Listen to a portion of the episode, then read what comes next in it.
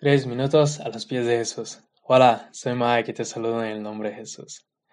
El ajetreo sirve como una especie de seguridad existencial, una protección contra el vacío. Es lo que escribió un autor llamado Tim Crider.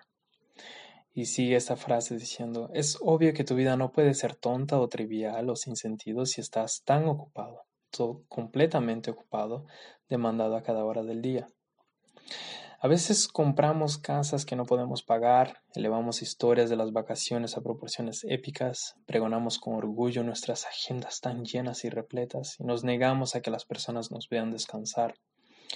Las cosas que hacemos en nombre de mantener las impresiones.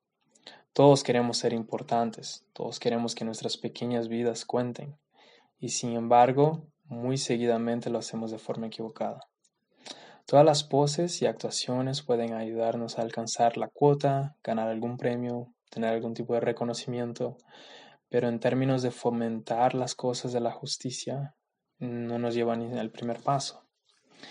Jesús dijo que toda nuestra jactancia puede conseguirnos algunas cosas, pero no nos dará la única cosa que realmente buscamos, que es el amor de nuestro Padre, el que, ese amor que llena el alma, eh, que nos hace saber que somos aceptados, que somos recibidos, que somos adoptados en, la familia.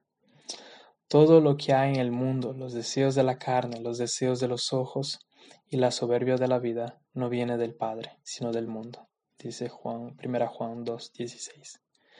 En el Evangelio de Mateo se nos dice que no seamos como los hipócritas, que les encanta orar para ser vistos por la gente, los que les encanta hacer alarde de su espiritualidad y su superioridad, a los que les encanta dedicarse a tratar de impresionar. No, en cambio, Jesús dice que debemos trabajar en nuestro interior, gastando nuestras energías en desarrollar un espíritu apacible, que según 1 Pedro 3:4 es de gran valor a los ojos de Dios. Un espíritu bondadoso, algo que los humanos no podemos cultivar sobre la marcha es algo que lleva tiempo, es algo que se hace en secreto, no a la luz de todos. ¿Qué piensas tú de esto? Nos gustaría escuchar tu opinión. Visítanos en iglesialatina.com.